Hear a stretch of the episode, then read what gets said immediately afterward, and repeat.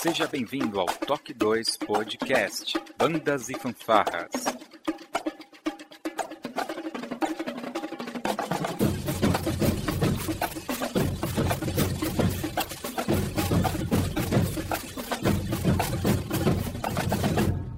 No ritmo da vida, na batida do coração.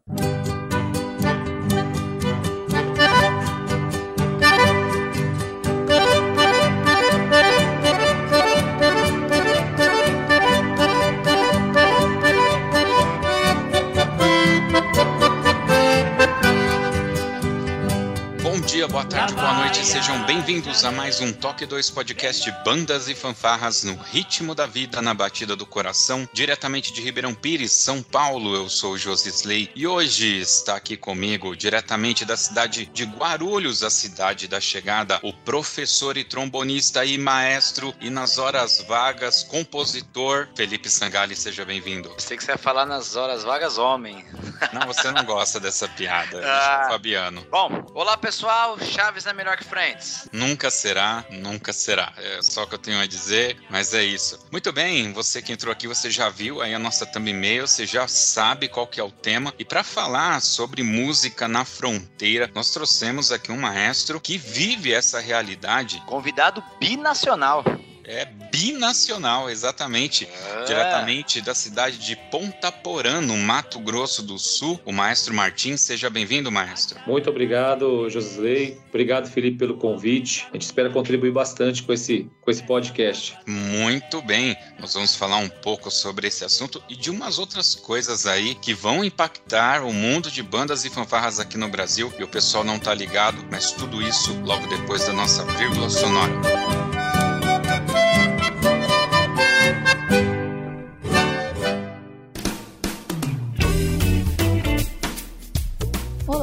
Você está ouvindo o podcast do Toque 2 Bandas e Fanfarras, do site toque2.com.br. Para entrar em contato conosco, você pode acessar as nossas redes sociais através do nosso site ou então pelo e-mail contato@toque2.com.br. Se você gosta do nosso trabalho e deseja nos ajudar a produzir um conteúdo com qualidade cada vez melhor, acesse a nossa plataforma de contribuição pelo site apoia.se toque 2 e veja como contribuir. Este podcast tem o apoio cultural do Portal Brasil Sonoro. Clique, ouça e toque. Para ter acesso às partituras, visite o site brasilsonoro.com.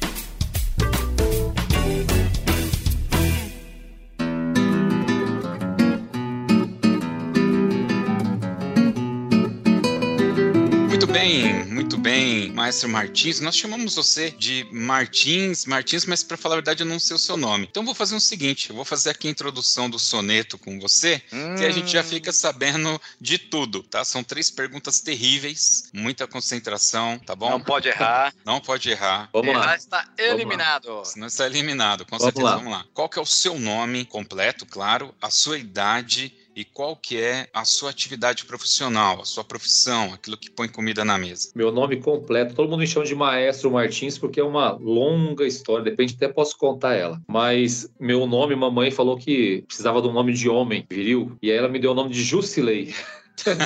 Jusilei Inácio Martins é o meu nome, né? Existem alguns, muitos arranjos meus andando pelo Brasil aí. Maestro J.I. Martins, é, Maestro Jusilei Inácio Martins, é. Mas Martins, eu, eu tento me livrar disso, mas não, não tem jeito. Virou nome principal. Tenho 44 anos e minha atividade profissional hoje, eu sou diretor da Escola de Música Municipal Dona Iracema, aqui em Ponta Porã, no Mato Grosso do Sul. É a única escola de música municipal do Mato Grosso do Sul. Muito bacana. Maestro, e esse projeto que você tem aí na sua escola, como que ele funciona? Ele é todo patrocinado pela prefeitura, no caso pelo governo? Qual que é a abrangência? Esse projeto ele é todo da prefeitura municipal. Ele é, ele é ligado dentro da Secretaria Municipal de Educação. A escola de música municipal é uma escola como outra qualquer. Então aqui, por exemplo, não tem uma inscrição para o aluno entrar. A mesma matrícula que o aluno faz na escola, os mesmos documentos que ele leva na escola são os mesmos documentos que ele leva também para fazer matrícula matrícula na escola de música. Então a gente participa de censo escolar, a gente participa de tudo dentro da, da prefeitura.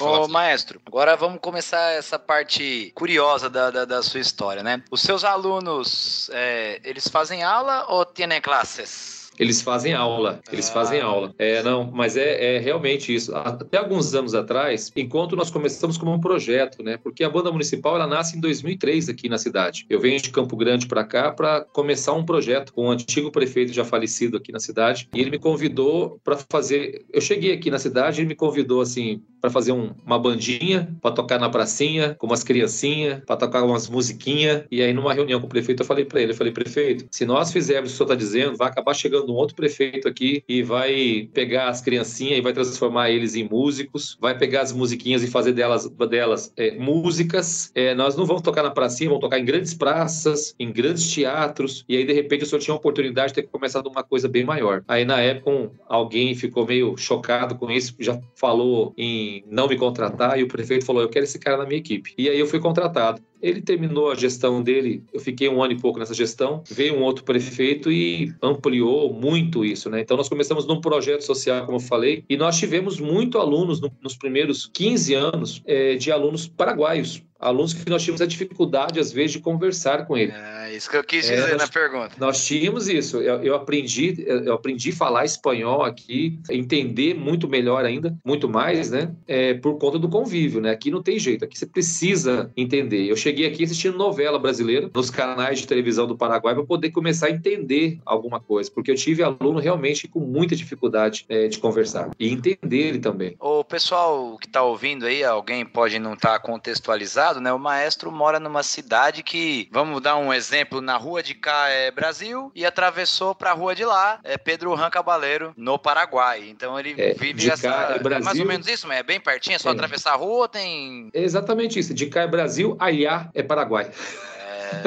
Alhá, alhá já passou a rua, pro outro lado da rua, a, a língua muda. E assim, não, não muda só a língua, muda a língua, muda a cultura, muda as leis, né? Então, a- às vezes, as pessoas que vêm de fora é, vêm, quer brincar com isso e acaba se dando muito mal, né? Porque do lado de lá a lei é outra, né? A cultura é muito rica, a cultura paraguaia, a cultura fronteiriça, a cultura regional de onde eu vivo aqui hoje é muito rica. E a gente precisa estar sempre, enquanto música, lidando com isso e lutando contra a mídia, né? A mídia que vem, é, infelizmente, trabalhando contra aquilo que a gente é, é, batalha tanto para ensinar, mas a cultura paraguaia nós temos chama, nós temos músicas, polcas paraguaias que de composição tem mais de 150 anos e são tocadas até hoje, regravadas até hoje. é, olha a nós então tão enraizada Sim, na nós- nossa cultura. Pois é, se nós pensarmos que tem polca paraguaia com mais de 150 anos de composição sendo regravada até hoje, e se nós pensarmos que o hino nacional brasileiro ainda não tem 100 anos, Verdade. não, não tem 150 anos. Então, são músicas mais antigas que o nosso hino nacional e fazem parte é, do cancioneiro popular do Paraguai até hoje. Então, eles valorizam muito mais essa cultura musical do que nós brasileiros. Ô, maestro, e, e como que é assim, é, é, atualmente o senhor ainda atende uma porcentagem de paraguaios ou não, não, mais? Não, não. Hoje em dia diminuiu muito. Hoje nós temos alunos brasileiros que moram no Paraguai, isso a gente continua tendo, mas são brasileiros. Ah, Mas nós já tivemos em períodos atrás com alunos paraguaios. Mas com essa situação da criação da escola de música, por exemplo, os alunos tiveram de matricular, né? Então, por conta dessa matrícula, o aluno tem que ter toda a documentação. Aí já não é mais um projeto né? social. Exatamente. Aí já não é mais um projeto social. Então, nós temos ainda alguns alunos que moram no Paraguai, mas são brasileiros, são filhos de brasileiros, são brasileiros que moram do outro lado da fronteira. Que aqui também é uma coisa muito comum. Maestro, só para o pessoal se contextualizar também, você poderia passar para a gente algumas leis que, que, que predominam, alguns cuidados? É, o que, que tem de diferente para mim que moro aqui em Ribeirão Pires e para você que mora numa divisa com outro país, numa fronteira? O que, que, o que mais impacta em termos de leis? Tá? A primeira coisa, a primeira coisa que a gente tem, eu não vou saber te falar especificamente nesse ponto, mas por exemplo, as leis de trânsito aqui, de trânsito aqui no Paraguai é muito complicada. Você bater um carro aqui no Paraguai, mesmo você estando certo, por você ser brasileiro, você está errado, entendeu? É, alguns anos, essa cidade agora, Pedro Juan Cabaleiro, se transformou numa cidade acadêmica. É uma cidade com muitos carros, com muitas placas de muitos lugares do Brasil, porque é uma cidade que tá- tem agora o curso de medicina. Então, nos últimos oito anos, cresceu demais. Nós temos aqui um público flutuante de cerca de 10 mil acadêmicos, né? Então, por esse motivo, nós tivemos do lado de lá também um recuo também da polícia do, do- do outro país, que adorava, de repente, conforme o horário da noite, pegava um brasileiro aqui andando de carro do lado de lá e achava achavam um jeito de aplicar uma multa de qualquer jeito. O coima. Então são, é, então são situações assim muito complicadas que o brasileiro às vezes tem, perde, né? Então em épocas de, de é, muitos eventos de, de desconto, é, tem sempre que ficar tomando um certo cuidado com loja que você entra, né? Então a gente tem, tem esses cuidados aí. Então a gente, a gente fala que o brasileiro comete crime aqui e vai para o lado do Paraguai. Mas nós também temos paraguaios que cometem crime do lado de lá e passa para o lado de cá do Brasil. Então, e aqui não tem uma, um, um, muro popular. Você correu do outro lado da rua, a polícia de cá não pode perseguir você do lado de lá. Nossa. Entendeu? Então, é, roubou no Brasil, os caras saem correndo para o Paraguai. Roubou de lá, sai correndo para o Brasil. Então, é um problema de cidade gêmea que a gente vive aqui. Se você olhar em cima de um drone, é uma cidade só, mas tem uma linha no meio que divide dois países, duas culturas, duas leis completamente diferentes em vários sentidos aí. E vocês já fizeram apresentações internacionais, então, também com a banda, né? Ah, com certeza. Aqui, eu sempre falo, pessoal, brinco muito. Aqui nós, nós temos uma carreira internacional. A gente, a gente toca do lado de cá, no Brasil, a gente toca do lado de lá, em, em Pedro Juan Cabaleiro também, em vários eventos acontecem durante o ano. Isso antes pandemia. Na pandemia para cá, nós tivemos vários problemas enquanto nossos projetos, a gente está, bem dizer, recomeçando tudo de novo a partir ah, deste ano 2022. E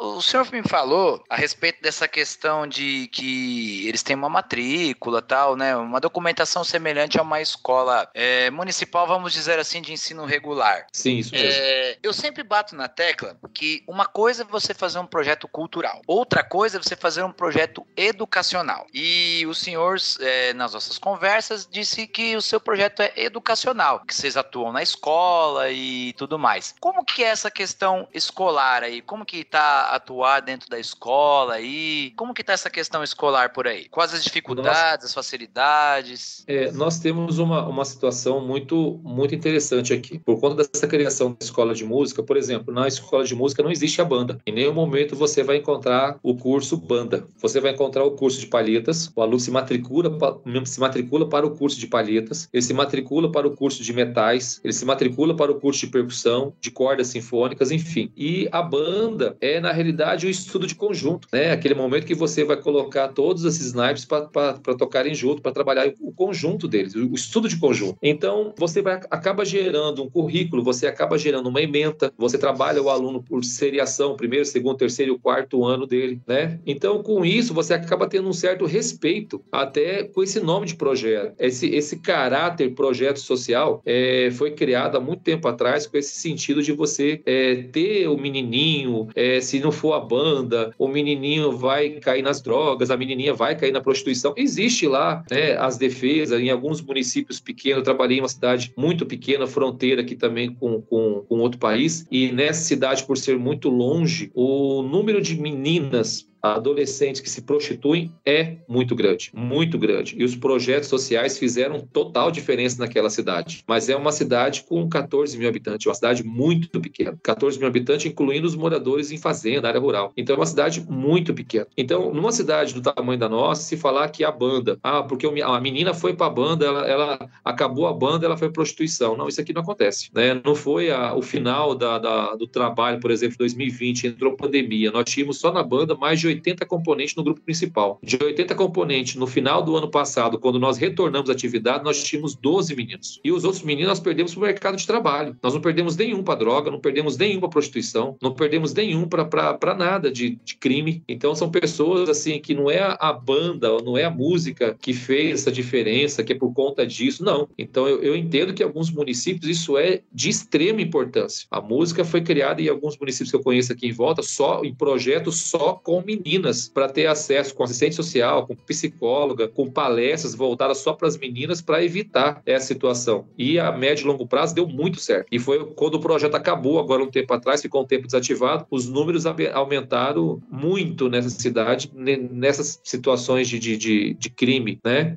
Então, nesse, nessas cidadezinhas que não tem realmente muita coisa para fazer, esses projetos são essenciais, né, socialmente falando. Mas para nós aqui numa cidade que hoje passa de 100 mil habitantes, é, só do lado do Brasil, para nós isso não, não gera tanto, porque essa criança não está hoje num projeto educacional é, ou social, ela está no mercado de trabalho, né? Ela acaba partindo para o mercado de trabalho. E para o lado de lá do Paraguai tem o mercado informal que é pior ainda. Então, enquanto do lado de cá nós temos as leis, por exemplo, você pergunta das leis, né? É, do lado de cá nós temos leis que proíbem o menor de 16 anos estar no mercado mercado de trabalho, do lado do Paraguai nós temos crianças de 10 anos, 11 anos trabalhando, trocando pneu de carro. E para eles está tudo certo, né? Na lei deles é tá permitido. Tá... Exatamente, para eles está tudo certo. Entendeu? Esse é o menor problema, é cultural isso aí. Eu gostaria de ter uma continuidade aqui o que eu vou te perguntar. Sim. Mas pelo que você explicou até agora, esse projeto musical ele teve dois momentos. Num primeiro momento, Sim. ele era efetivamente um projeto Sim. mais é, aberto, não vinculado a uma escola, era um projeto cultural sem esses vínculos, onde você tinha inclusive alunos paraguaios. Em algum momento isso se tornou uma escola mu municipal de música, correto? Isso mesmo. Tá. Eu queria que você, é, se possível, me colocasse um panorama de como era fazer esse trabalho sem esse vínculo com a prefeitura, sem essas regras, né? E agora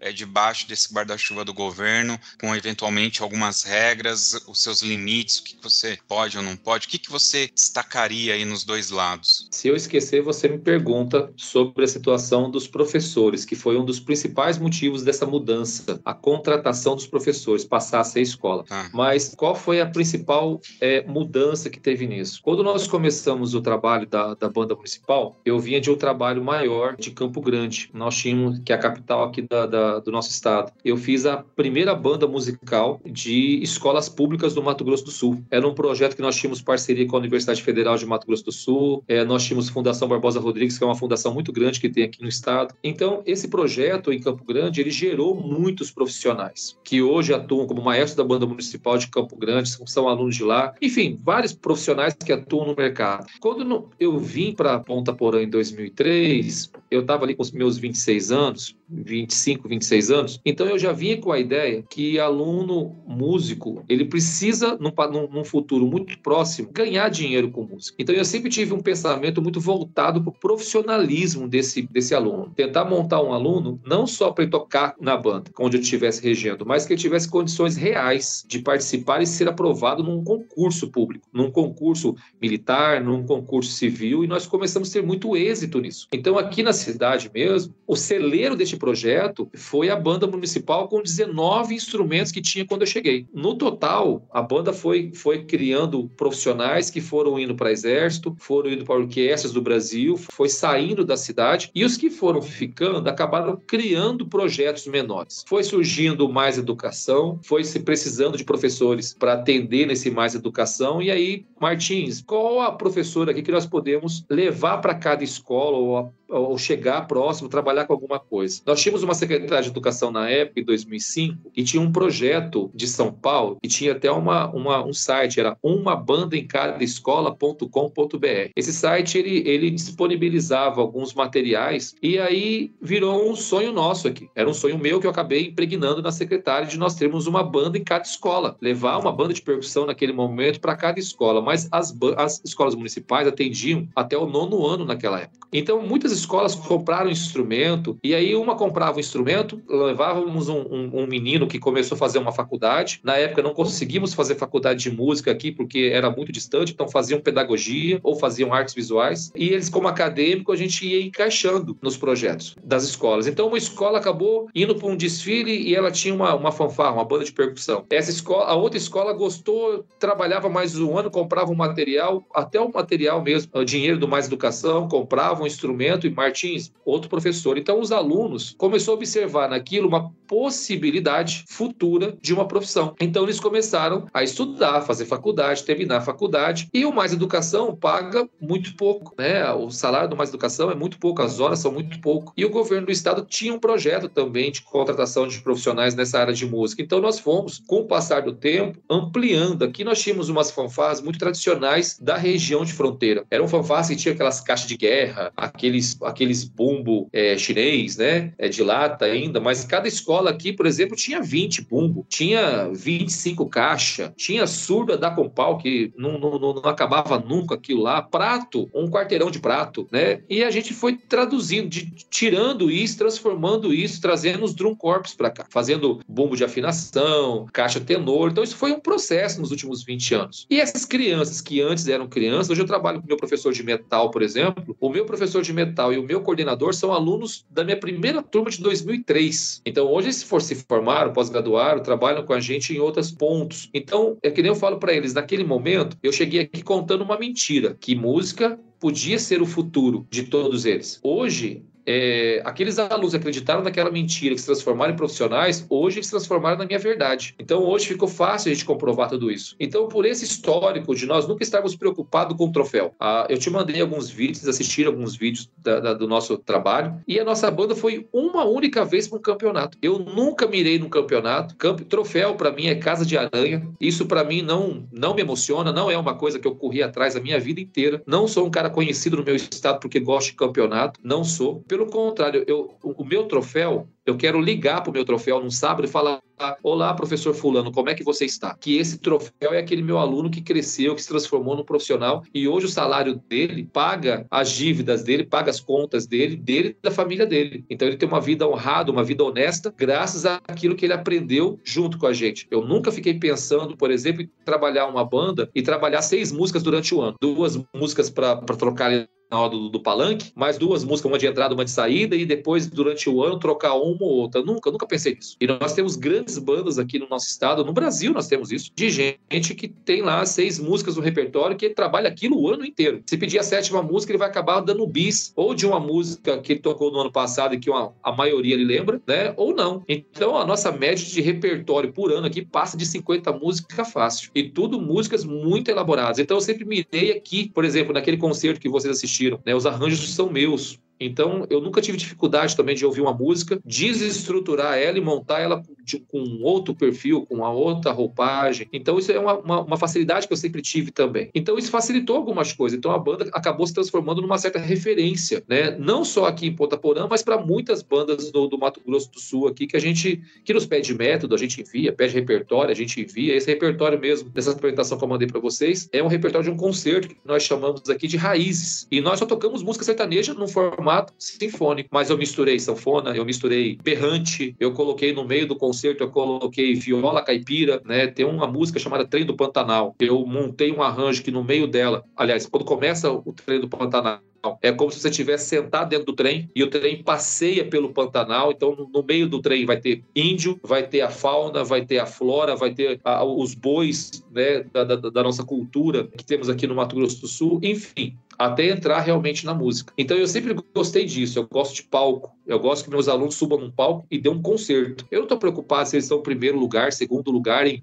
não interessa na onde, em qual concurso que for. E no único concurso que eu participei também, eu fui campeão nacional em duas categorias, numa que é a musical e a marcial, que nós nem tínhamos, nós simplesmente tiramos o, o, o as nossas palhetas do conjunto, entramos numa categoria que não era nossa, 15 dias de ensaio, fui lá e ganhei o caneco, né? E nunca mais voltei também. Então, isso foi em 2008, para ter uma ideia ideia. De lá para cá, nós nunca mais participamos de campeonatos. E eu sempre sou uma pessoa que defendo muito o festival. Eu acho que o festival você promove. O concurso, nem todo mundo quer ir porque ah, eu não quero servir de escara do outro, eu não tenho condições de ganhar, ou o outro professor tem acha que vai perder do outro, enfim. É, é, são situações que a gente vive no nosso mundo de banda e fanfarra. Então eu ampliei isso. Aqui hoje em Ponta Porã, começou com a banda. Nós, nós temos orquestra de violão. A banda começa a partir dos seis anos de idade com flauta doce. E eu tenho criança aqui de sete anos de idade tocando Luiz Gogô, lendo partitura numa orquestra de flauta doce, numa orquestra completa, com todos os naipes de flauta doce. Eu tenho coral em escola, eu tenho violão popular nas escolas, eu tenho musicalização infantil, eu tenho um CEINF que foi lançado agora esse ano aqui, um CEINF integral para trabalhar musicalização infantil eu, aliás, eu tenho uma sala de musicalização infantil para criança a partir de seis meses de idade. Então, para nós chegarmos ao know-how de uma secretária de educação, de um prefeito acreditar na gente a esse ponto, é porque a gente conseguiu mostrar para eles que a música é, não é só simplesmente um passatempo para criança, mas é uma profissão do futuro. E que a gente pode estar tá aí, dependendo de algumas leis que já entraram em vigor, que a nossa categoria ainda dorme no ponto aqui mais um pouco, de repente a gente vai trocar nesse assunto, mas conforme as coisas forem andando, a gente prevê que muito pouco tempo a música vai estar fora de tudo isso.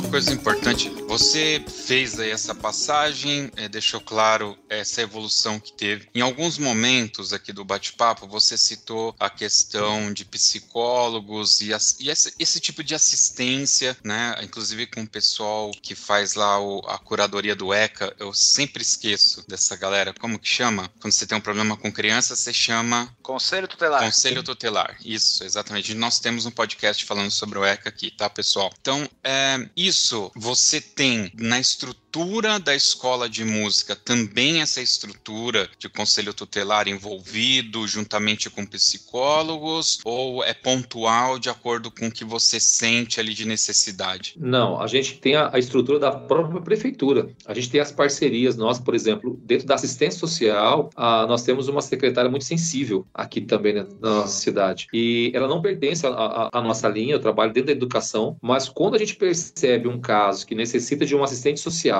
que necessita de psicólogo, agora nessa época de pandemia, nós tivemos vários alunos com problemas, vários alunos com, com, com problema psicológico, e foi a Secretaria da Assistência Social que nos salvou aqui, os psicólogos que trabalhavam com, com essa secretaria. Então, ontem eu tive uma reunião, inclusive, um problema de um, de um aluno aqui, e, e, assim, é sempre problema, e quando cai um problema, é sempre um problema gigantesco, né? É uma criança que morava com o pai, o pai tem problemas com crime, o, o menino veio morar com a mãe, só pra você ter uma ideia desse caso. O menino veio morar com a mãe, a mãe mora com uma uma outra mulher, essa outra mulher não gosta do filho, não quer que o filho, que a mãe lava a roupa do filho, enfim. Como que a gente descobriu? A gente descobriu que tem uma equipe de professores muito sensíveis, aonde nós temos, por exemplo, na hora do, do, do, lanche, né, na hora da merenda, eram naquele dia era, era iogurte, pão com carne e fruta. E o menino, todo mundo comeu um, dois, e assim, a gente sempre deixa alguém repetir e tal, mas o menino comeu nove pães. E aí a gente faz uma brincadeira com o menino tal, e aí, cara, você dormiu amarrado, né? Aqui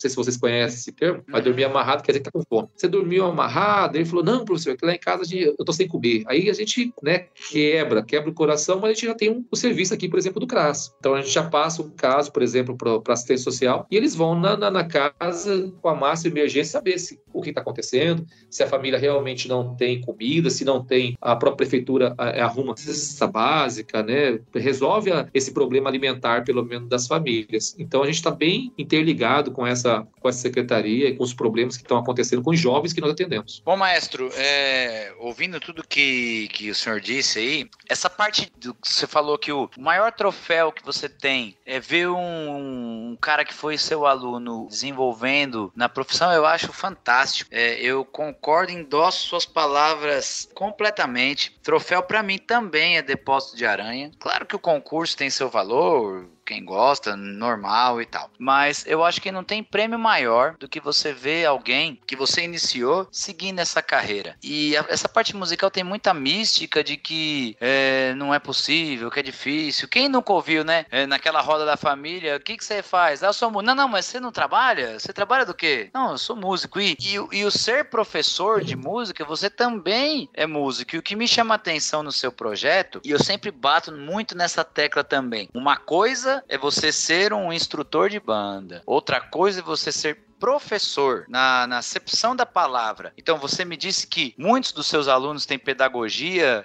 ou artes, né? E, e, eu acredito que isso, em um projeto que é da educação, faz completa, completo sentido. E é necessário, porque é, é, nisso ele vai qualificar a aula dele e, e tudo mais. É, eu vejo com muito bons olhos isso, é, essa questão do aluno ser valorizado, de ter toda essa cadeia pensante aí de ajudar com psicólogo e, e tenho muitas histórias semelhantes para contar também. Eu já vi um aluno que, uma certa vez eu falei para um aluno assim, cara, eu preciso falar com a sua mãe, você tá com comportamento ruim, eu vou chamar sua mãe. Não, não, da minha mãe eu não tenho medo não. Eu tenho medo do meu hum. pai, ele põe a faca no pescoço dela todo dia. Dele eu tenho medo. E falando assim, com naturalidade. Eu queria perguntar para você, passamos essa fase, né, já vi sua opinião sobre, eu concordo também de que ah, a música tira o aluno da rua. Ah, tudo isso é verdade, mas como que você vê essa questão da música como ferramenta pedagógica, ajudando, por exemplo, eu trabalho em escola também, né? No projeto que eu, que eu trabalho, a gente atua dentro da escola. E, e eu já consegui, tô elaborando esse documento ainda, mas comprovadamente que o aluno muda o comportamento, o aluno fica com raciocínio lógico melhor, ele desenvolve habilidade matemática, desenvolve noção espacial, enfim. Queria que você contasse um pouco dessa experiência experiência pedagógica na escola. A música como ferramenta de transformação do ensino, não do tirar o aluno da rua. Queria que você falasse um pouco sobre isso pra gente. Felipe, esse, esse acreditar que a música pode ser uma ferramenta, isso é uma, é, é uma frase minha aqui. Eu sempre coloco que a música ela não tem que ser pensada como resultado, ela tem que ser pensada como uma ferramenta pedagógica e uma das ferramentas mais valiosas para você tratar com o aluno. Aquele aluno que vai mal em todas as matérias, que de repente você coloca coloca um projeto de música na escola e esse aluno se interessa por música, eu sempre falo para meus professores, a primeira coisa que você tem que fazer com seus alunos é seduzir eles, porque com a música, depois que você seduz, você faz ele passar de ano, você faz ele voltar para a sala de aula, você faz ele lavar o banheiro da mãe, você faz ele cuidar do irmão mais novo, você faz ele melhorar em casa, melhorar na igreja, melhorar onde for. Então, a, a, eu sempre coloco uma, essa situação de que a gente não precisa ter medo de formar aluno, de falar, ah, não, que o aluno não vai, vai é, essa é uma outra parte. Mas quando a gente olha para a música como uma ferramenta, e se a gente pensar, vamos colocar na ociosidade, né? Essa ociosidade que tem hoje aí para todo canto, que é o que maltrata o jovem, que transforma ele nesse jovem que a sociedade quer deixar meio de lado. Quando você olha para a droga, a droga é impossível hoje no Brasil um cigarro de maconha não passar na sua porta de casa. Todo dia um cigarro de maconha passa no portão da sua casa, para lá e para cá, para lá e para cá. O dia que esse cigarro de maconha entrar na sua casa, você sabe onde que ele entrou? Por onde ele entrou? Ele entrou pela mochila do seu filho. Por que, que a gente coloca isso? Porque ninguém vai, vai, vai para o trabalho, vai pegar uma, uma, uma, uma, pasta de couro e vai trazer aquela, aquela droga para casa. Ninguém vai para uma igreja e vai trazer a droga para casa. Ninguém vem do trabalho trazendo isso para cá. Quem que vem? Vem a droga. Então, por que, que o garoto vem com droga? Porque o, gar... o cara que vendeu a droga, o que deu o cigarro para ele, é o amigo dele. Quem é o amigo dele? O amigo dele é aquele guri da praça. É, é aquele melhor amigo meu da escola. Mas o pai fala, mas esse menino não presta. Mas, pai, é o único cara que conversa comigo. Quem são os alunos de música? Os alunos de música são aqueles caras CDF. Geralmente não são os caras bons em futebol, não são os caras bons em atividades esportivas, né? Geralmente são esses caras que são os caras bons em música. E se não, não tiver uma atividade, Gardner coloca a teoria das inteligências múltiplas, né? Então tem um aluno que quando começa a aula de matemática, ele se inspira. Quando começa a aula de, de português, ele, ele baixa na, na cadeira dele. Enquanto isso, um outro sobe. Quando vem uma aula de educação física, outro aluno se dá muito bem. E aquele aluno que tem habilidade musical? Que hora que esse aluno vai levantar e vai falar assim, puxa, me contemplaram. Né? Então a gente estuda tanto, vê tanto essas habilidades, a gente, é, é, é, nos nossos projetos, nos dias, no dia a dia, quantas crianças a gente percebe com isso? Mas se você voltar isso para a educação brasileira, muito pouco é dado para esse aluno. Aqui dentro de Ponta Porã, nós criamos a matriz curricular. Então a música está inserida em três horas aula semanais, de primeiro ao quinto ano, porque a educação do primeiro ao quinto ano aqui é município, a partir do sexto ano é do estado. Então, por isso que as bandas de percussão também aqui já estão, bem dizer, acabando. Né? Nós tivemos de repensar os projetos, porque é difícil uma criança de 10 anos carregar um bumbo, né? Carregar uma caixa tenor, carregar um quinto tom, carregar uma lira, carregar sei lá o quê. Então fica muito difícil. Então a gente tem que repensar muitas coisas. Mas ao colocar, aqui a gente tem uma, uma matriz que está servindo hoje para muitos secretários de educação do de vários municípios aqui do Mato Grosso do Sul, vim aqui em Ponta Porã para saber como que nós conseguimos colocar isso, como que nós conseguimos colocar a música nessa matriz curricular, coisa que nem o estado do Mato Grosso do Sul já colo colocou na sua emenda. E isso é legal porque você desenvolve também esse, essa coisa que está tão na moda, que são as habilidades socioemocionais. E isso que isso. você falou do seu projeto é, engloba exatamente isso que a gente vai trabalhar. As competências da BNCC, que muitos músicos, eu bato muito nessa tecla também, desprezam. Ele só vai naquele lado que a gente insistentemente, né? Parece até uma ladainha, mas a música tira a criança Mas o, o cara não vai pelo outro lado. Olha, eu tô trabalhando aqui as competências da BNCC. A música você pode auxiliar no enriquecimento de vocabulário, enfim. E tendo essas habilidades socioemocionais como o seu projeto tem, é, é, é tudo para dar certo. Eu procuro também, é, a gente não é perfeito, nem, nem, nem nada, mas eu procuro me englobar nesse campo educacional também, porque é uma linha que poucos vão, sua cidade é uma exceção, e tem tudo para dar certo. É porque você, você falando a linguagem da escola, você se inserindo nesse contexto, você é visto com outros olhos. Tenho certeza que seu projeto, quando vi, viu é, o, a secretária, o pessoal vê que você consegue pôr uma matriz curricular, que você consegue falar uma linguagem pedagógica, que você tem, vamos dizer, o português tem figurinha para trocar, você é visto com outros olhos. Aí remete-se àquela conversa inicial sua. Não é a musiquinha na pracinha para criancinha com um, um, instrumentinho. É algo que está funcionando dentro da educação e está auxiliando a criança de uma outra maneira. Exatamente. Então, você tem uma ideia, Felipe, Nós começamos em 2003 com 19 crianças, porque nós tínhamos 19 instrumentos. 2019, os números de 2019, que o nosso ainda não fechou agora esse ano, é, de 2019 era cerca de 1.200 alunos. Eu era a maior escola municipal da cidade, em número de aluno. Entendeu? Quem, qual é a maior escola municipal com, em número de aluno matriculado? A escola de música. Ó, oh, que coisa boa. Entendeu? Então, assim, são números a ser estudado. Como nós conseguimos chegar nisso? Conseguimos provando, ano após ano, mês após mês, que a música podia ser um diferencial. Nós começamos a fazer projetos é, junto com órgãos dentro da prefeitura. Eu não tenho problema, eu não tenho egos. Né? Eu, eu aqui dirijo vários professores, vários projetos e toda vez que alguém tenta falar meu nome, eu falo, fala o nome do prefeito e o nome da secretária. O nome do prefeito e o nome da secretária. Eu, sem querer, já apareço bastante aqui, né? Então, eu não preciso ficar falando de quem montou o arranjo, quem estruturou sei lá o quê. Fala do prefeito e fala da secretária. Então, se você pensar num projeto maior, a gente não tem que ficar pensando no, ah, não, eu tenho um problema, só posso pensar no meu projeto como músico, como maestro da banda. Eu vim para cá para ser o maestro da banda municipal de Ponta Porã. Eu podia ter ficado quieto aqui, fazendo o meu, tava sozinho hoje na cidade aqui, né? Quando o aluno começava a se destacar, de repente, eu começava é, pensar na saída dele, mas não, eu sempre pensei num projeto que fosse maior do que eu. Ele tem que se transformar numa coisa maior do que eu. Eu falo, pessoal, amanhã um meteoro cai na minha cabeça aqui, como é que funciona? Quem que fica no meu lugar? O projeto tem que ser maior, né? Então, nós começamos a desenvolver projeto na época com a Fundação de Cultura e Esporte, Secretaria de Educação, Secretaria de Assistência Social, dentro de uma escola, aonde trabalhava essa semana inteira com aulas de música, no contraturno, e ainda no final de semana os alunos ficavam o dia inteiro na escola no sábado. Começava no café da manhã, depois aula de música, depois hora do almoço, depois do almoço iam para uma sala assistir um filme com a psicóloga, depois passavam por aula de música novamente, depois iam para um lanche, depois iam para brincadeiras, para jogo de futebol e terminava o sábado e iam embora para casa. Isso num bairro muito complicado. Então, assim, nós envolvemos várias secretarias no meio disso para nós chegarmos, por exemplo, na, numa antiga secretária de Educação do Estado que veio aqui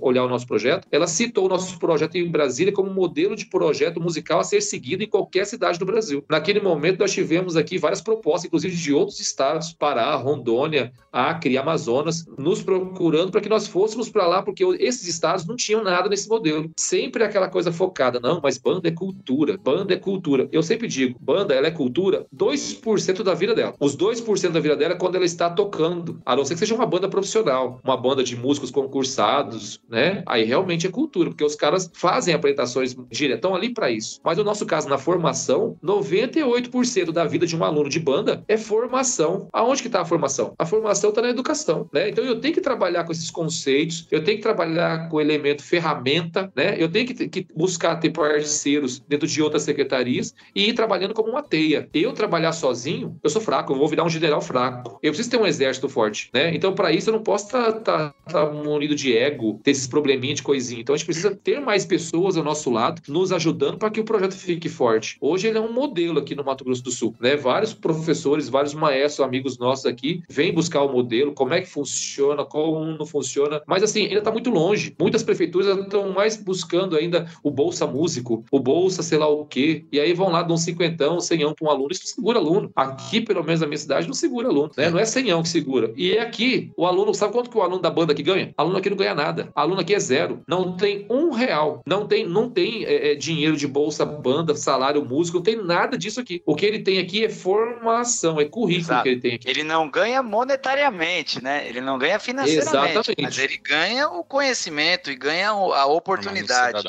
Exatamente. É interessante, pouco menos de um mês, um maestro amigo meu me ligou. Vocês sabem que eu vivo mais o contexto de bandas evangélicas, né? E aí uhum. o ponto é assim: um rapaz da igreja se formou em música e juntou com um pessoalzinho ali e falou: Ó, maestro, você está muito tempo aí, o seu modelo de regência de levar a banda antiquadro, a gente quer mudar as coisas aqui, a gente quer fazer uma votação para mudar o maestro. Tudo bem. Ele pegou e tá cansado também, já há muitos anos regendo banda, falou: ah, tudo bem, faz aí, pode organizar. Eu apoio a ideia.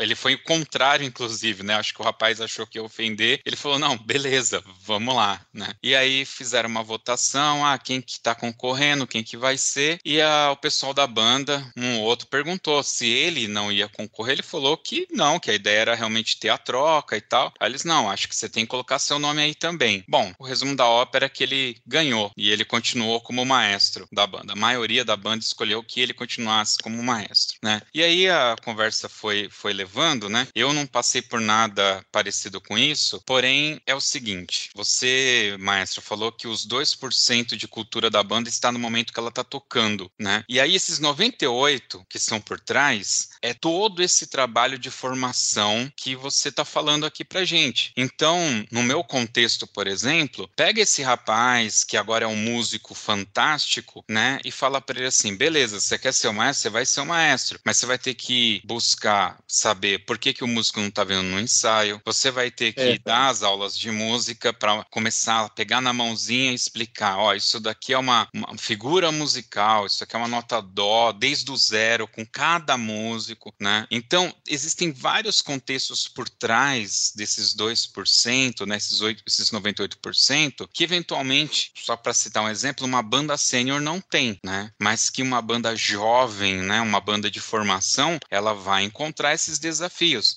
até porque você está incutindo nessas crianças a importância da responsabilidade de se cumprir um horário, por exemplo. Né? E esse cumprir um horário, dentro dele está incutido o fato de você ter responsabilidade. Nem é tanto chegar no horário, mas é a responsabilidade de saber que tem um grupo ali te esperando. Né? Eu sempre comento com as pessoas que o meu grande aprendizado em bandas e fanfarras que eu trouxe para mim até os dias de hoje é o trabalho em equipe. Não importa se tem o cara cara que é super solista e eu fazia sexto trombone lá na lira, né? Uh, eu tinha que fazer e decorar a minha parte de harmonização, porque eu tinha que fazer a base para aquele super solista fazer a parte dele e a gente eventualmente ganhar o campeonato, mas todos, né? Um realmente necessitava é, do outro, né? Então, quando a gente olha, citando o seu exemplo, né, aquele projeto social que dá os 50 conto, eu tô simplesmente ali tampando um sangramento, uma hemorragia com um band-aid, porque aquela criança ela não precisa apenas que eu dê a comida na boca e um dinheiro para ele levar para casa. Ele precisa crescer culturalmente, crescer como cidadão, para que ele possa sair daquela situação também que ele se encontra nesse momento, né? Ele, ele, ele ser reativo a isso e não simplesmente aceitar que ele está ganhando o governo e tudo bem. E eu não estou falando aqui de meritocracia, eu estou falando realmente de criar um cidadão, uma pessoa direita, uma pessoa com visão, com uma análise crítica da situação, né? E ele pode virar o sindicalista que ele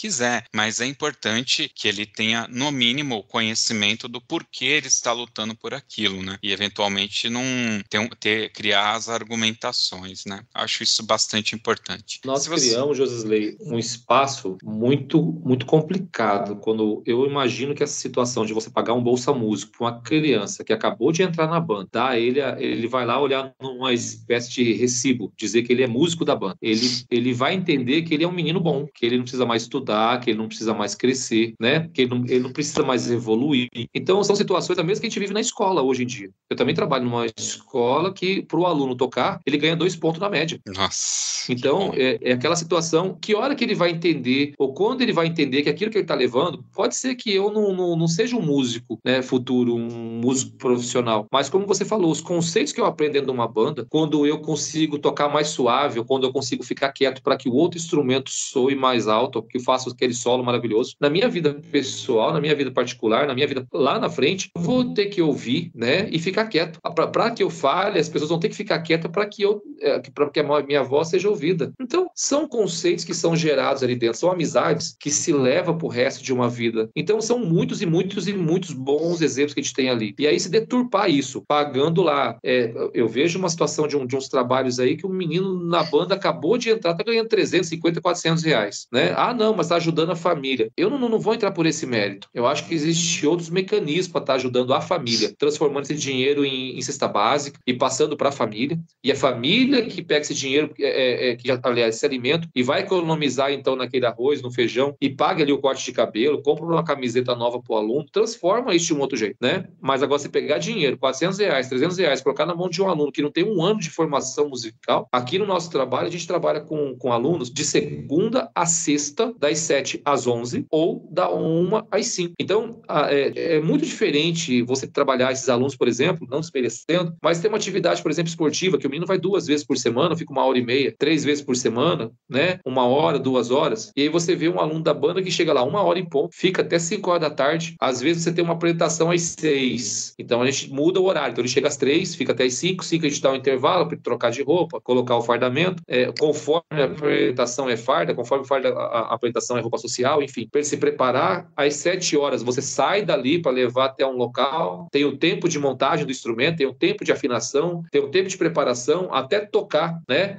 É, até voltar novamente para o local da onde a gente, onde guarda o material para poder liberar para ir embora, já deu 9 horas da noite fácil. Já deu 9 horas da noite fácil. Eu estou falando de criança de 12 anos, que o pai está ali junto, 13, 14 anos, que o pai está ali junto, e o menino com, com uma extrema responsabilidade. Esse menino sai dali hoje, é, é, é, hoje da banda, vai fazer um trabalho como repositor no supermercado e facilmente se transforma em gerente de supermercado, como eu vejo aqui na cidade. Entrou lá, saiu da banda, entrou lá como repositor e hoje é o gerente do mercado. Por quê? São conceitos que ele levou da onde? Da escola, onde o professor sequer sabia o nome dele, chamava ele pelo número 14, 15, 16, presente, 17, presente. Ô, oh, 17, tudo bem? Ele não sabe nem o nome do aluno, né? Final de semana, quando tem aquele problema, ele liga para quem? Ele liga para o professor de matemática da escola, né? Quando a mãe quer, quer cobrar alguma coisa do menino, vai falar para, ó, oh, eu vou falar para o seu professor de história, tirar você da aula de história? Não, eu vou falar para o professor da banda, tirar você de lá, dar uma suspensão para você, ou eu vou tirar você da aula de, de, de, de música. Então é assim que funciona, sabe? Então a gente tem que ter esse esse, essa ferramenta, saber o que nós temos na mão para poder é, também é, chegar na sociedade e mostrar para eles que isso é importante. Né? Saber o que a gente tem na mão, mostrar para eles: olha, gente, eu tenho ali o fulano que é cabo músico do exército, está ganhando lá seus 4 mil reais, só que é sete anos, né? É, é, é, é, por um tempo só, depois ele precisa fazer uma faculdade para tentar manter ali uma, um padrão de vida. Hoje, aqui, meus professores, com esse aumento que, que veio agora do, do governo federal, que foi de 34%?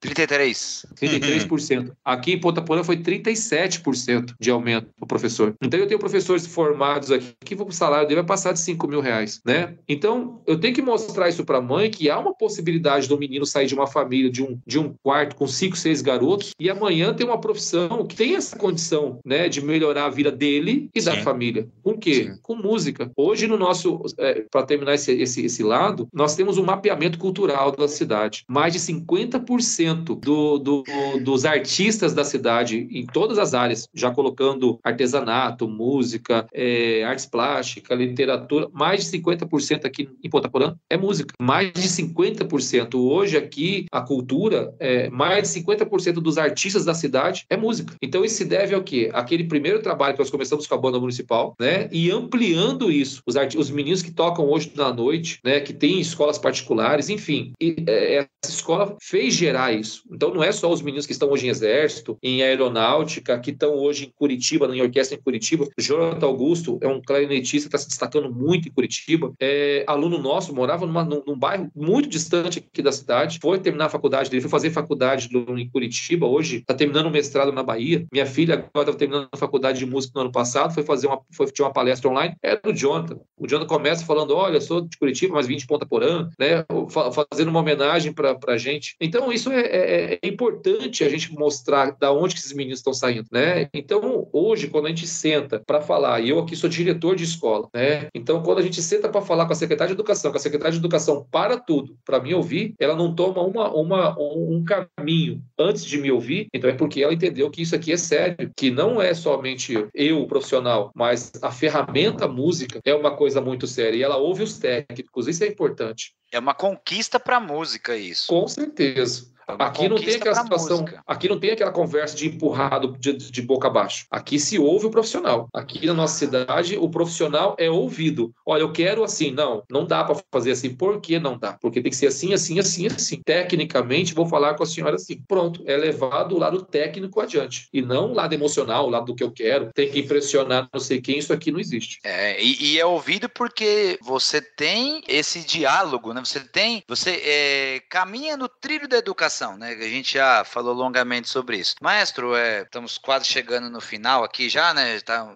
alongando da hora, mas não posso deixar de levantar aqui um tema muito importante também, e é um tema para o futuro. Aqui no nosso estado de São Paulo, não sei como está isso em âmbito federal ou nos outros estados, existe uma lei que prevê as escolas em tempo integral é, cada, tem um prazo para que toda escola vire tempo integral. E, e, isso é vendido muitas vezes como algo bom e pode até o ser, mas o pessoal da música não está entendendo que isso vai gerar assim uma grande dificuldade para quem tem projeto musical na educação. Queria que você falasse um pouco sobre isso. Felipe, o Plano Nacional de Educação de 2014 previa que até 2024 alguns processos deveriam acontecer. Entre eles vem aí o período integral. Nas metas, eu até salvei aqui para a gente poder de repente bater um papo, né? Nós temos são várias são, são várias metas, mas na, na meta 6, por exemplo, do PNE de 2014, tem lá oferecer educação em tempo integral em no mínimo 50% das escolas públicas, de forma a atender pelo menos 25% dos alunos da educação básica. Isso é 2024. Aqui na nossa cidade, por exemplo, as escolas municipais que atendem até o quinto ano, algumas já estão com quarto e quinto ano integral. Aí, as escolas estaduais que trabalham com ensino médio,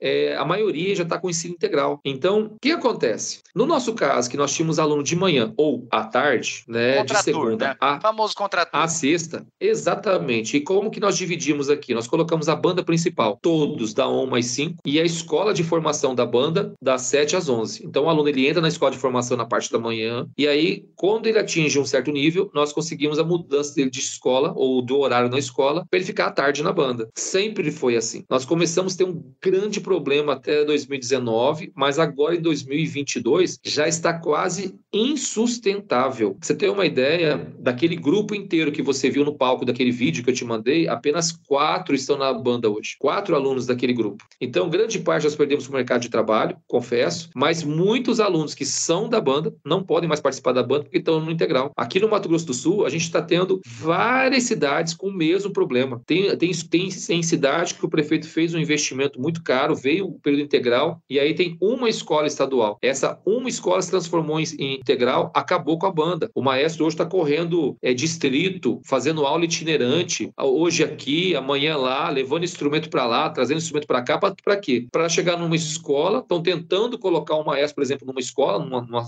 numa ocasião aqui, e ele vai dar uma aula por semana de instrumento de sopro dentro de sala de aula. Você imagina pegar uma, um conjunto de instrumentos, entrar no, no quarto ano, aí você sai daquela sala, leva para outra sala, porque a escola não tem nenhuma sala preparada para isso. Você imagina as salas do lado que estão tendo aula, como é que fica a outra sala do lado se transformou na sala da banda. Então, em uma aula por semana de 50 minutos, você não vai conseguir fazer nada. Então, com essas mudanças que estão acontecendo, se nós não pensarmos em uma saída, e existe uma, uma espécie de uma saída aí, né, que a gente tem estudado, se nós não pensarmos em um caminho e simplesmente aceitar que a educação, e não temos como mudar, a educação vai ser assim, né, hoje já tem um problema, olhando o problema, qual é o problema das escolas integral? Voltando um pouquinho. Ah, o aluno do integral não está se acostumando. Por quê? Porque ele vem de um oitavo ano, nono ano, meio período. Aí quando ele entra no ensino médio, é integral. Ah, mas o aluno não está se acostumando. Então o problema é acostumar o aluno. Então a palavra costume. Temos então que acostumar. Então qual que é a solução? A solução é trazer o aluno a partir do sexto ano para o período integral. Ou seja, piorou mais ainda o problema. Até 2024, nós temos que ter 100% do ensino, é, do ensino médio, 100% no integral, até 2024, daqui dois anos. A partir daí, como é que eu tenho? Hoje eu tenho aqui uma verba de quase 600 mil reais para compra de instrumento. Eu não vou pensar em comprar um Sousafone, porque eu, como gestor, eu não posso pensar em comprar um instrumento que custa mais de 50 mil reais e que daqui três anos eu não vou ter uma criança para tocar ele. Eu não posso nem pensar numa tuba, cinco quartos. Eu tenho que pensar numa tuba, três quartos. Aquela tubinha pequenininha que a Veril tem aí, né? Por quê? Porque eu não vou ter criança para tocar aquilo. Eu não vou ter adolescente para tocar aquilo. Então, o, o nosso meio, nosso é, meio de professores de música, que ficou muito centrado nessa coisa de assistencialismo, de projeto social, né, que não está envolvido na escola, hoje já existe um pensamento da educação, um provisionamento, aliás, da assistência social, de passar dinheiro da assistência para a educação. Por quê? Porque não vai ter criança inatendida na rua. Se os projetos chegar daqui a alguns anos, todos no integral, e vai acontecer, país que cresce melhor na educação, faz com que o aluno permaneça mais tempo dentro da escola. Se o aluno vai ficar mais tempo dentro da escola, que hora que ele vai para o projeto social? Que é mantido pela assistência social. Para que, que o governo vai ter dinheiro na assistência social para trabalhar com, com jovem, se o jovem está trabalhando, já vai, já vai estar sendo trabalhado dentro da escola. E aí, qual é o papel da música nisso? Em que momento que nós vamos entender também, enquanto educação, porque agora está tá sendo feito essa nova discussão da, da, da educação, como que vai ficar para os próximos 10 anos. As conferências municipais de educação estão acontecendo agora. Nesse momento de conferência municipal de educação, quantos professores de música, de banda, você conhece que está participando dessas conferências? Ninguém está participando, né? Pouquíssimos estão participando. Aqui no meu estado, eu estou levantando essa lebre sozinho, acredite se você quiser. Eu estou levantando isso sozinho. Eu levantei isso para um grupo de maestros, nós tivemos de montar um outro grupo para poder discutir isso, porque grande parte dos maestros imagina que essa água não vai bater na bunda. Ainda não entendeu que está chegando. Então, com isso, nós temos que mostrar que com a parada das bandas municipais, por exemplo, porque isso vai gerar a parada das bandas municipais, aquelas bandas que funcionam o dia inteiro, vai parar. Não tem, não tem aluno. Se não tem aluno, óbvio, o prefeito não tem como pagar aquele professor que ficava oito horas no projeto. Esse professor vai ter que ir para a sala de aula ou ele vai ter que sair. É simples assim. Não tem outro caminho. O Ministério Público não aceita que você receba sem trabalhar. Então não tem outra saída. Então, se nós não formos para a educação, entrar literalmente na educação, em pouquíssimo tempo vai estar todo mundo fora. Mas com as é. paradas das bandas municipais, se nós não pensarmos nisso, como eu conversei com uma pessoa do MEC um tempo atrás, uns dias atrás, se nós não pensarmos é, fortemente nesse processo, nesse processo e todo mundo entender isso, em pouquíssimo tempo, as bandas de exército, as banda, a banda de aeronáutica, polícia militar, marinha, é, guarda civil, orquestras de igreja, grande parte das orquestras de igreja que tem músicos de banda municipal, né? grande parte das orquestras é, populares que nós temos aí vão parar de existir. Da onde que você acha que vem esses músicos que passam em concurso para músico de unidades militares? É, Vai falar queria... que é daquele projeto da, da escolinha que dura lá meia hora, 40 minutos? É, eu queria te falar quem passa isso na pele, né? Eu trabalho em dois projetos aqui em duas cidades, Santa Isabel e Mogi das Cruzes. Em Mogi das Cruzes, é, eu trabalho numa escola municipal de ciclo 1. E essa escola já é tempo integral. A banda está sobrevivendo por dois motivos. É, o primeiro que os alunos novos, a gente atua dentro do período integral. Então a gente está dentro da escola. Mas isso é uma exceção. Tem tantas bandas assim que estão dentro da escola. Porém, esse estudante meu, quando ele sai do ciclo 1 para ir para o ciclo 2, ele vai para o estado. O estado, por enquanto, lá está parcial. Ainda a gente está conseguindo atender. Mas no meu outro projeto, em Santa Isabel, os alunos, a gente já não atua dentro da escola, a gente atua como contraturno. E eu já tenho uma parte sendo afetada, porque o professor fica, como você falou, período o dia todo lá, e a gente consegue fazer alguns ensaios noturnos. Porém, tem um integral que ele já está acontecendo das duas da tarde às nove da noite. E o outro integral é das sete da manhã às duas da tarde. Que hora que eu vou juntar esse aluno para estudar? E isso é um assunto muito sério. E como você disse, muitos não estão se ligando que essa água está subindo, está subindo e uma hora vai chegar em todo mundo. Vai ser uma grande tá dificuldade. Tá se a gente não pensar nisso já. E está subindo desde 2014. Desde 2014 eu venho levantando essa lebre. Desde 2014 eu venho falando isso dentro de com, em grupos nossos de de professores de música, de maestros de banda. E tem sempre alguém falando assim: não, não, mas isso não é preocupante. Ah, não, mas isso não vai acontecer. Vai. Esse ano, você tem uma ideia, aqui na cidade, tem uma escola estadual que chegou um momento que falamos assim: ah, não, mas a escola lá vai ser integral o ano que vem. Mas como que vai ser integral aquele mundo de aluno que tem no outro período? É simples. Nós temos escola do município hoje que tem sala sobrando. O que, que o Estado fez? Alugou as salas do município. Mandou uma, uma, uma parte da turma para o município. Então você vai ver uma escola municipal aqui saindo de azul e no mesmo portão sendo criança de verde, que é o uniforme do Estado. Porque na mesma escola municipal tem sala locada do governo do Estado. E a escola que é estadual ficou inteira por integral. Ou seja, é, se a gente ficar pensando que não vai acontecer porque a escola não construiu uma outra sala de aula para o aluno da tarde, a gente tem que entender que a educação hoje tem dinheiro e eles podem alugar a sala onde eles quiserem, Maestro, sabe? Então é uma água assim, que vem subindo. Eu já vi casos assim que é, um, em um período é municipal e no outro é estadual, locado. E a escola de manhã tem um nome e à tarde tem outro. Aí, é, é, é, por conta disso, por conta dessa situação, é, algumas semanas atrás tivemos uma parada absurda em algumas cidades do Nordeste. É, por quê? Porque muitas cidades aderiram ao, ao ensino integral de uma única vez, mas não pensaram no camarada da banda. Nós, o nosso movimento de banda, nós gostamos muito é, de ser chamado de cerejinha do bolo. Só que quando aquele bolo grande vem uma cereja, quem come ela? Quem come aquela cereja? Agora, quem está disposto a virar o trigo? Ah, mas eu sou o trigo, o trigo sozinho é ruim. Mas, meu irmão, se você não fizer parte da, do todo, se você não entrar na boca de todo mundo e ficar pensando que você é o bonitinho da cereja, porque eu fiz uma apresentação e todo mundo bateu palma, todo mundo chorou, todo mundo se emocionou e o prefeito estava lá. Na hora que você sai, aí é a hora que vem as pessoas sérias pro palco e vão discutir educação. Só que ninguém está chegando no grupo do, do, do, prefeito, ninguém chega no prefeito, ninguém chega na secretária de educação e levanta a lebre. Eu, quando coloquei isso para a secretária de educação aqui, para nossa adjunta da secretaria de educação, elas não sabiam disso. E elas não têm culpa porque é, são situações que está que tá acontecendo há muito tempo e ninguém da nossa área está levantando a lebre. Ninguém da nossa área, Felipe Josisley, ninguém está levantando essa lebre. Que hora que a banda vai ensaiar? Que hora que a banda vai, vai, vai poder tocar? O que, o que, que vai ser feito com o maestro? O que, que vai ser feito com os professores que não terão mais o tempo de atuação que ele tinha? Então, hoje, é, existe uma, aspas, uma pré-solução que a gente tem visto aí. Conversando com algumas técnicas de educação, nós fomos estudar os objetivos 6 do PNE. Através dos objetivos 6, é, mostrando quais são os objetivos que a gente tem que atingir com esse novo programa, que vem desde 2014 e vai só aumentar agora para o próximo, nós estamos achando uma forma daquelas 800 horas que o aluno faz a mais. Então, mil horas são curriculares, aquelas, 8, aquelas 800 horas que é o profissionalizante. Nós temos que bater agora, agora, enquanto nós estamos discutindo educação no nível municipal, que vai para estadual, que vai para federal. Nós temos que discutir a música instrumental, o futuro da música instrumental ou a importância, qual é o papel da música na profissionalização. A palavra é essa, na profissionalização dos jovens, porque o ensino hoje é voltado para profissionalização. Ah, mas eu vou profissionalizar o jovem na, em, em qual área? Música não é profissionalização, eu não vou mandar esse menino para o exército, para aeronáutico, para tudo quanto é banda que ele possa ter um salário no final, para orquestras, de tudo quanto é lugar. Eu não posso estar enviando esse, esse menino não vai fazer um curso ali de música comigo e ele não vai abrir uma escola de música depois. Ele não pode dali fazer uma faculdade de música, se transformar num profissional da área. Então, que momento que nós, da nossa classe vai se reunir para falar isso especificamente, para trabalhar isso dentro da escola, para ir lá para baixo e parar com essa coisa de querer ser aplaudido, querer ir lá pegar o caneco de primeiro, querer ser lá. Gente, nós temos que parar para pensar que os próximos concursos do Brasil têm que se chamar Campeonato da Despedida, porque nós, nos próximos anos nós não teremos a quantidade de professores ou de corporações musicais que nós tínhamos em 2019, 2018 e vai continuar piorando. Se não bastasse o problema da marginalização musical que nós vivemos, que eu chamo de marginalização musical, porque tudo que a gente ensina é deturpado com a mídia que nos é colocado, né? Se não bastasse isso, ainda agora nós temos que lutar é, para sobreviver, lutar por uma extinção, porque nós entramos na linha de extinção. Se nós não pararmos para observar,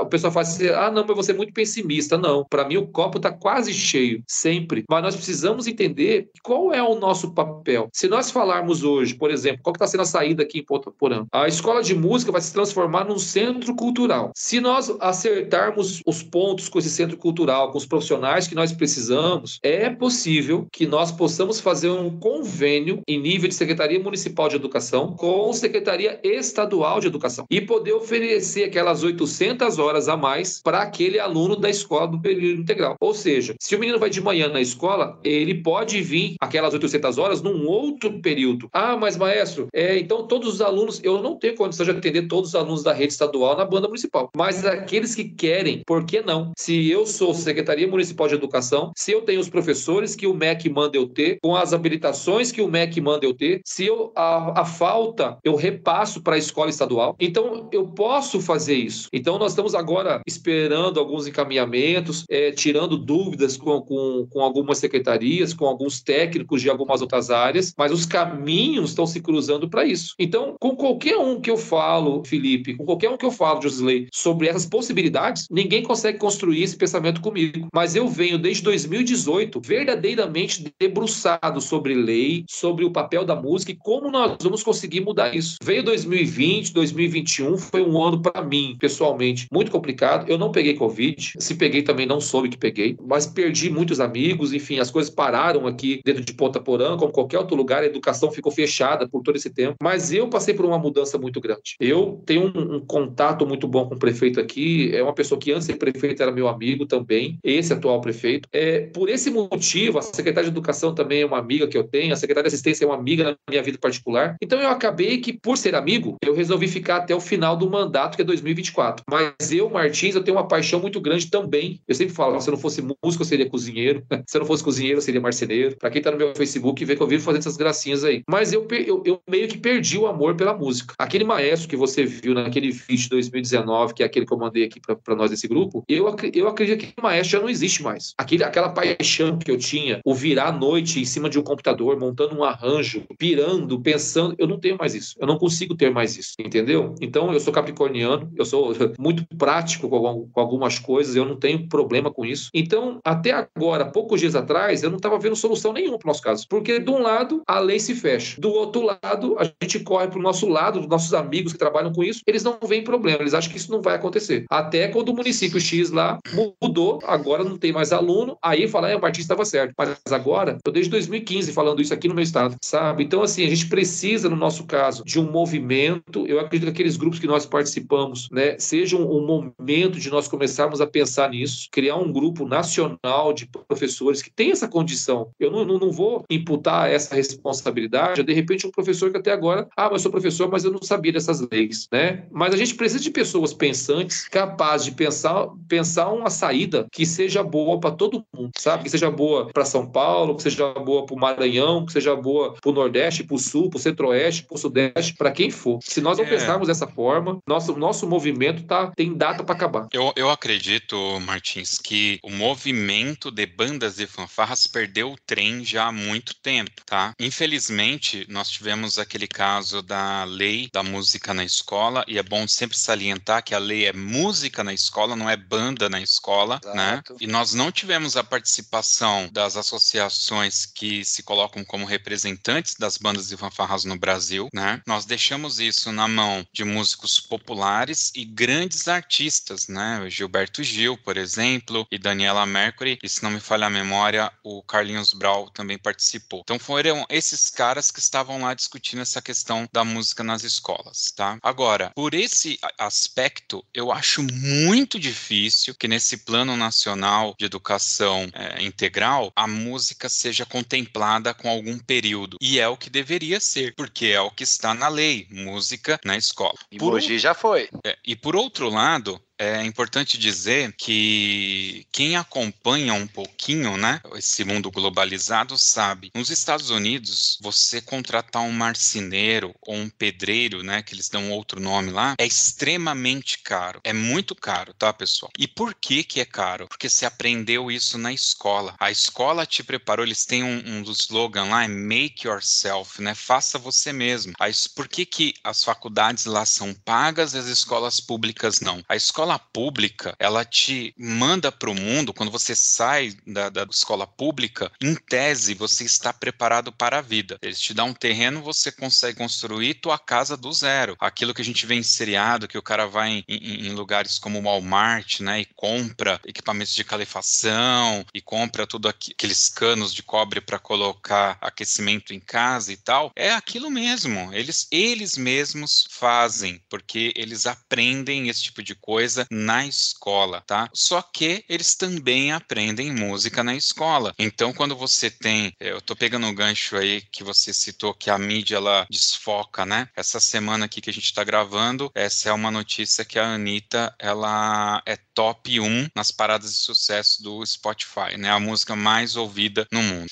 E aí a gente tem vários problemas com isso. Eu acho que ninguém pegou a letra da música para ouvir, certamente. Eu realmente não ouvi e sou assinante do Spotify diga-se de passagem. Também faltou dizer que ali é um número de players no mundo. Então, ela tem o maior número de players no mundo. Não é que ela está em primeiro aqui nos Estados Unidos e na Europa, não. Então, pera lá, a história é outra, né? E a gente não discute se essa música é ou não de qualidade, né? A música chega no topo e o porquê que ela chega no topo. A gente não sabe dizer. O inglês, o americano, quem tem uma educação musical avalia essas questões musicais por outro aspecto e colocam outras coisas aí na hora de avaliar, né? Não é, ela não é boa porque ela tem todos esses players, não, né? Então, esse contexto básico, eu vejo que, infelizmente, você vai ter uma escola integral onde eu não vou aprender, elétrica, não vou aprender marcenaria e não vou dissecar um sapo como a gente vê em filmes de TV. Então, isso não vai acontecer. E tampouco eu acredito que nossos filhos vão aprender algum instrumento nesse período integral. E a música, pessoal, aí assim, é, fazendo o contraponto do Maestro Martins, que ele é um, um, cara que pensa sempre positivo, eu sou o cara do copo meio vazio, né? Eu acho que realmente é daqui para baixo, porque, e aí eu, eu, dou a resposta porque que eu penso assim? Porque a gente precisa de uma mudança, o famoso mindset. Não, a gente precisa mudar a nossa mentalidade de como a gente vê a educação no Brasil. A gente tem que mudar a nossa mentalidade como brasileiro, cidadão e olhar é, 360 graus. A gente tem que estar tá olhando sempre em volta, né? Se preocupando com o próximo, enfim, todas as questões de civilidade que precisaria ter e educação. Então, por isso, eu acho assim muito, mas muito difícil que essa escola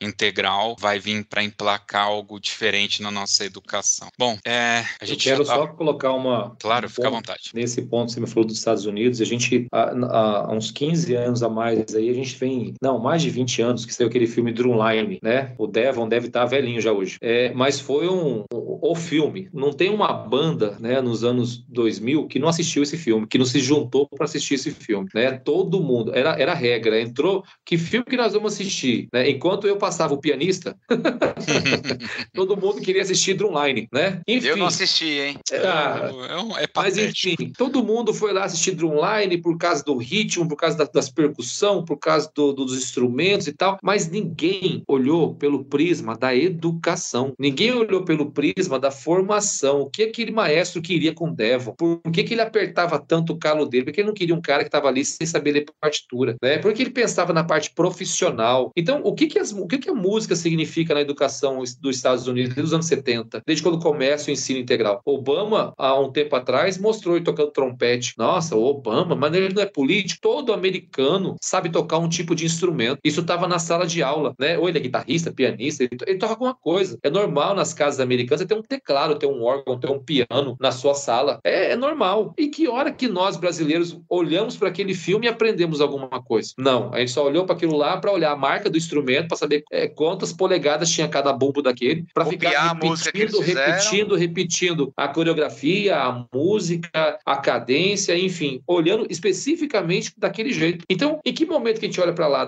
pela visão da educação, para tirar alguma coisa? Exato. Então, já tem 20 anos aquele filme. Sim. Tem 20 anos ou mais. Saiu o 2, que foi pior ainda, ninguém fala do 2, né? Mas o, tem 20 anos aquele filme, que foi o, a, a, a, o divisor de águas para as bandas, né? Para acordar muita gente. Mas, enfim, ninguém olhou para aquilo com, com esse olhar pedagógico. Você falou da Anitta, só para a gente concluir. Platão tem uma frase que ela pode ser interpretada da seguinte forma: diga-me o que houve e saberei o nível da sua sociedade, uhum. né? Platão. Então, ó, quantos anos Platão, né, passou por aqui, né? Quantos séculos atrás e quão atual ainda o é? Então a gente precisa olhar, rasgar algumas coisas que a gente tem do passado, mas Josley, eu acho que o movimento precisa acabar para começar de novo. Eu acho que o movimento ele precisa chegar ao fim, extinguir, para os nossos líderes falar assim: opa, cadê aquela banda que tinha aqui? Cadê aquela banda militar que tinha? Cadê aquelas paradas de 7 de setembro? Cadê? Ah, não tem mais banda, né? Não tem mais banda. Sem banda, Napoleão não teria tomado o que tomou, né? Sem música, Napoleão não teria conquistado o que conquistou. Então, se nós não, não acabar com isso e voltar, não, então vamos voltar, mas vamos voltar hoje na educação, qual que é o critério? Professores formados, professores pós-graduados, né? Ganhando bem, mas trabalhando assim. Então, que nem você colocou, a 11769/2008, que é o retorno à educação musical, era para ter trabalhado música na escola, mas não tínhamos, então, segundo a bem, professores suficientes para trabalhar música em todas as salas de aulas do Brasil e que demoraria muito tempo até chegar a esse nível. Nós temos a ABEM hoje aí, que, que é muito voltada, centrada para as universidades ou para o movimento político, né, que chega da ASCA, e esse pensamento do, do, do, do, do geral, do como é que nós vamos trabalhar, esse olhar para as bandas, não está tendo. Não está tendo e nem nunca teve. Eu, pelo menos, fiz parte da BEM, sempre acompanhei, fiz diversos encontros com, com a BEM, e nunca esse movimento de banda e fanfarra é morto lá dentro. É morto, é só aquela coisa erudita, como se nós estivéssemos numa Europa. E não é isso, a realidade lá fora não é isso. Então, a gente tem que realmente repensar isso, juntar, ter pessoas que estão tá dispostas. Eu me coloco à disposição, meu Facebook está lá, Maestro Martins. Eu fiz antes do João Carlos Martins para poder pegar esse Facebook para mim. Acho que fez em 2010, né? Mas uh, o nome da nossa banda municipal aqui está lá como banda IBC, banda Isaac Borges Capilé, né? Que é um nome de um antigo morador da cidade que compôs a letra do hino, homenageado. E a gente está nesse Facebook aí, enfim, a gente pode juntar, conversar, formar grupo, tá pelo nosso grupo também do, do, do WhatsApp, né? A gente tem que usar aquilo para coisas mais voltadas para o futuro. Eu sempre vejo isso, porque senão o nosso movimento está fadado a morrer. Eu falei para uma pessoa aqui para encerrar, eu falei para uma pessoa aqui que eu sou um corpo que descobriu um câncer no cérebro, mas tem dois anos para morrer. E ninguém que um médico falar que você tem dois anos para morrer morrer, cara, você muda de religião, você muda sua comida, você muda sua postura para você não morrer. Você vai tentar dois anos, em dois anos, você vai tentar fazer de tudo para curar aquele câncer da cabeça. Então, se nosso movimento tem dois anos em média para que isso tome conta realmente e a gente comece a acordar, nós temos que buscar daqui até lá achar um caminho e parar de deixar que o outro carregue o piano para que amanhã no futuro eu só possa colher. É isso aí, gente. Maravilha. É isso daí. Vamos agora então para nossas dicas culturais.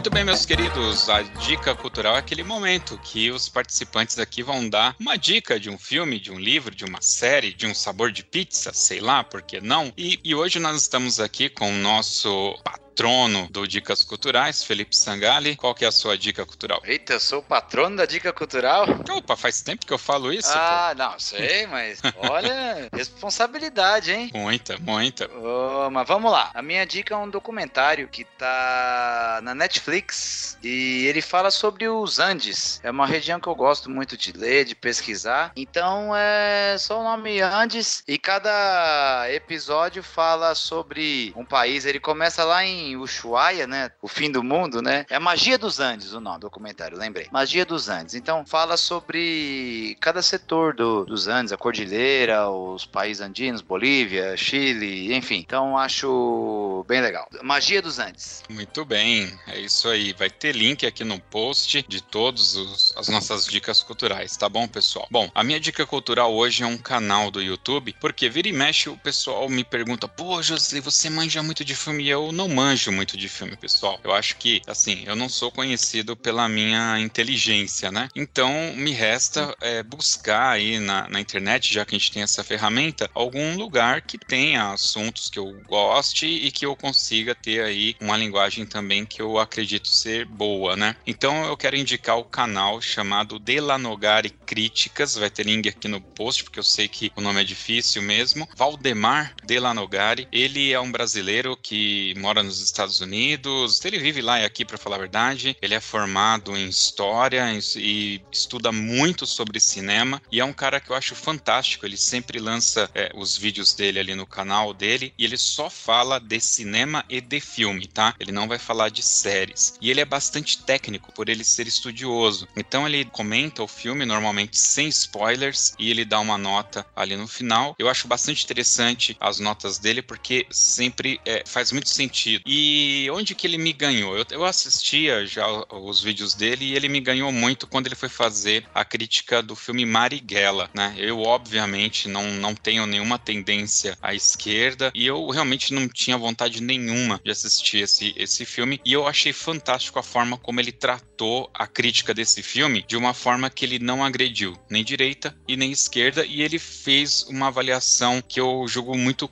assim, consciente sobre o filme. Ele não entrou na, nos problemas políticos que envolve o filme. Então isso mostra como o cara é muito, muito profissional. Me deu até vontade de assistir o filme, né? E recentemente ele descobriu quando, assim, a menção mais antiga do termo Oscar, tá? Uma pessoa perguntou lá para ele quando surgiu o Oscar e todo mundo fala do tio, de uma secretária e tal. E tem um cara que reclama é, a, a posse, né? Que ele que inventou o termo Oscar. Só que ele, um brasileiro, ele encontrou num, num, jornal, se não me engano, de 1932, uma menção ao Oscar. Então o nome dele vai entrar para o Museu de História do Cinema da Academia do Oscar. Tá? Isso foi agora, no final do ano passado, eu achei fantástico. E hoje, no dia que a gente está gravando, é, é, saiu a notícia do ator. Nossa, me fugiu o nome. Do Duro de Matar. Quem é que fez Duro de Matar? Ninguém lembra.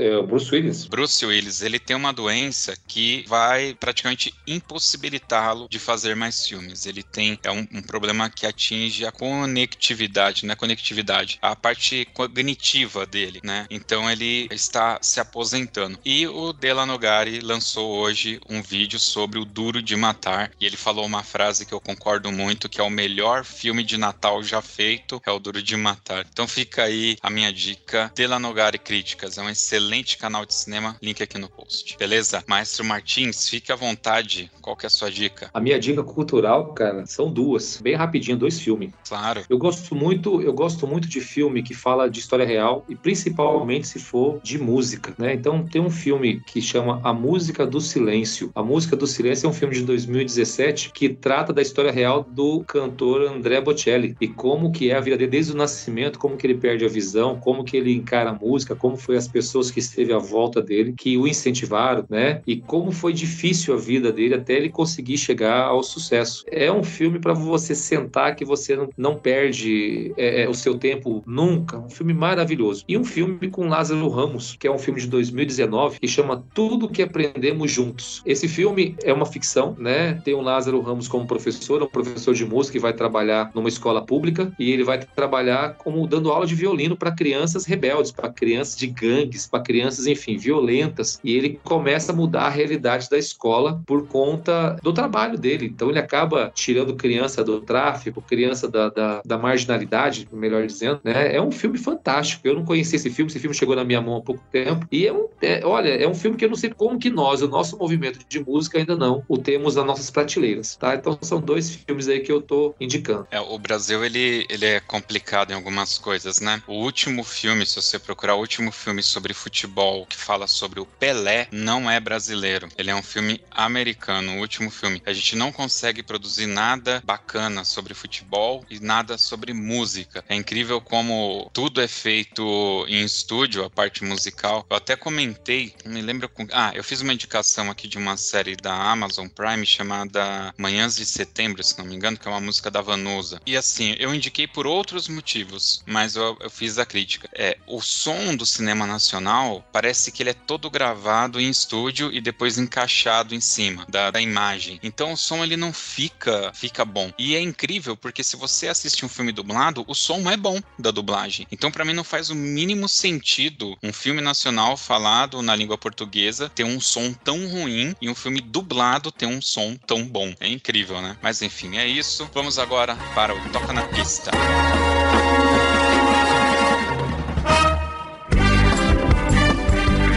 Bem, meus queridos, toca na pista é aquele momento que o nosso convidado vai escolher uma música pra gente escutar aqui no final. E pode ser qualquer música, Felipe? Não pode ser qualquer música. Tem que ser aquela música coração, aquela música que toca fundo, aquela música que tem uma história. Então, maestro. Rapaz. É, a gente não fala pro cara ser pego de surpresa assim mesmo. É essa música aí que você tá pensando mesmo, ó. Como tem uma música de Geraldo Roca, aqui do Mato Grosso do Sul, que é um hino. Trem do Pantanal. Trem do Pantanal, eu costumo dizer que é uma das mais belas canções que nós temos no nosso Brasil. É uma música cheia de significados, né? E ou Xalana, são duas músicas aí, Mário Zan. Você sabe a história de Xalana? Não faço ideia nem quem é que é Xalana. Ó, Xalana Eu sem quero que querer. tu- Essa mesmo. Xalana Mário Zan veio para Mato Grosso do Sul quando ele era novo, quando ele era bem jovem. E ele foi para uma festa em Corumbá e ele acabou se engraçando com uma menininha lá que era filha de um fazendeiro. E aí, no meio da festa, os peão do fazendeiro descobriu que, a, que ele estava dando em cima da menina, puxaram a guria para um canto, quase deram um tiro nele lá. E ele, para não morrer, foi correndo pro hotel onde ele estava dormindo. E o hotel que ele estava dormindo, a janela do quarto dele dava para a parte do rio ali onde o pessoal pegava xalana e ia embora para as fazendas. E dali ele ficou escondido e ele acabou vendo a menina que ele tinha se apaixonado na festa lá, chegando, sendo empurrada dentro daquela xalana e com o fazendeiro também, enfim. Ele só viu a xalana indo embora, dobrando a curva do rio e a música tá aí até hoje. É uma das histórias do nosso estado do Mato Grosso do Sul tão linda e que poucos sabem a real história dela. Cara, você citou um nome aí.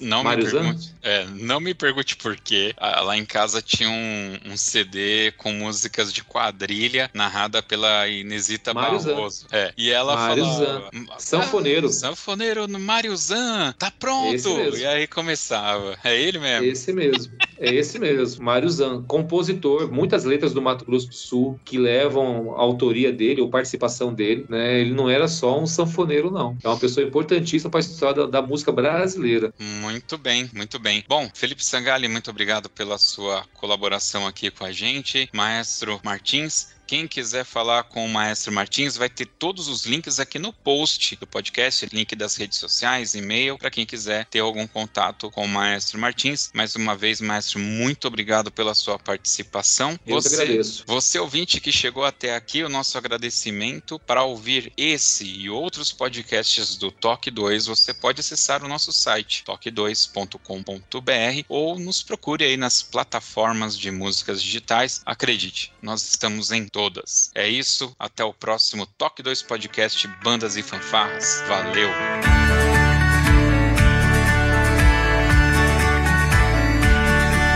Enquanto esse velho trem atravessa o Pantanal, as estrelas do cruzeiro são como um sinal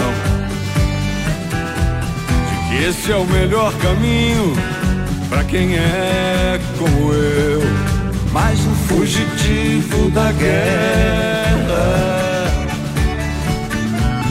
Enquanto esse velho trem atravessa o Pantanal, o povo lá de casa espera que eu mande um postal. Dizendo que eu estou muito bem vivo com a Santa Cruz de la Sierra.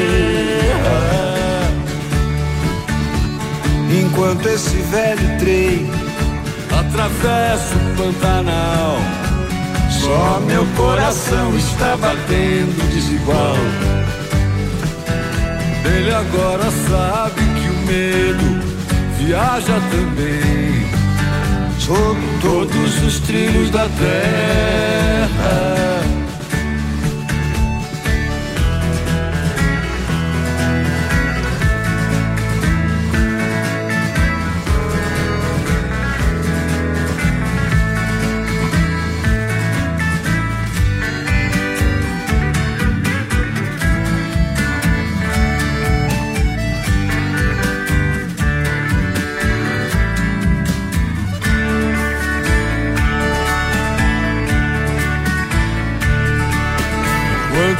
Velho trem atravessa o Pantanal.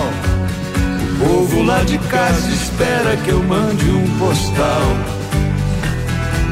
Dizendo que eu estou muito bem e vivo com a Santa Cruz de la Sierra. Enquanto esse velho trem atravessa o Pantanal só meu coração está batendo desigual. Ele agora sabe que o medo viaja também sobre todos os trilhos da terra. Sobre todos os trilhos da terra. Com a Santa Cruz de la Sierra.